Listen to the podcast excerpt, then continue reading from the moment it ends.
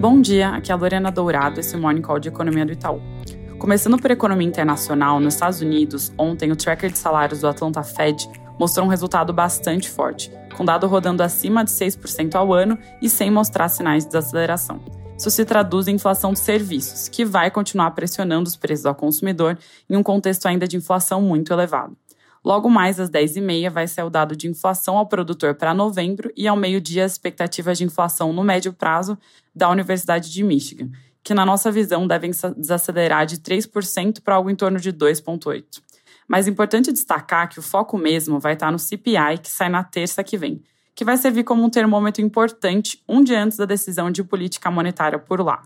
Falando sobre o FOMC, o comitê deve reduzir o ritmo de alta de 75 para 50 na semana que vem, mas justamente por conta desses sinais ambíguos dos últimos indicadores, a sinalização à frente quanto a futuros aumentos deve continuar dependente da evolução dos dados. Aqui no Brasil, ontem as vendas no varejo do mês de outubro avançaram 0,3% no conceito restrito e 0,5% no conceito ampliado, que é aquele que inclui veículos e material de construção as leituras vieram próximas do que a gente, o mercado, tinha na conta. Ano contra ano, a variação foi de 2,7 para o restrito e 0,3 para o ampliado. Quando a gente olha para as quebras, os resultados foram mistos, com metade dos setores caindo na margem e um maior crescimento foi nas vendas de móveis e eletrodomésticos, enquanto a maior queda foi no segmento de livros e revistas.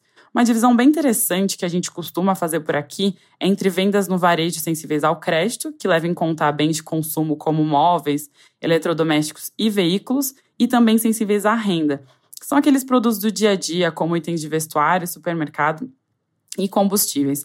Essa divisão é útil para a gente entender os efeitos que a política monetária restritiva tem sobre o crédito, o que naturalmente afeta o consumo dos bens do primeiro grupo, enquanto políticas de transferência de renda e benefícios fiscais costumam dar um fôlego extra para vendas sensíveis à renda. No fim, ambos os grupos ficaram de lado no mês. Com esse dado, nosso tracking do PIB para o quarto TRI permaneceu em 0,1 na comparação trimestral. Ainda sobre a agenda, hoje é dia do IPCA de novembro, que deve ser divulgado agora às 9. A gente espera um avanço mensal de 0,52%, levando a taxa em 12 meses para 6%, vindo de 6,5% em outubro. Alimentação no domicílio e preços de combustíveis devem pressionar a leitura no mês, enquanto itens de higiene pessoal podem mostrar uma deflação por conta dos descontos de Black Friday. Para fechar, alguns comentários rápidos sobre política. Então, ontem os jornais locais repercutiram que o presidente eleito Lula deve começar a anunciar seus ministros ainda hoje e não só depois da sua diplomação, que acontece na segunda-feira.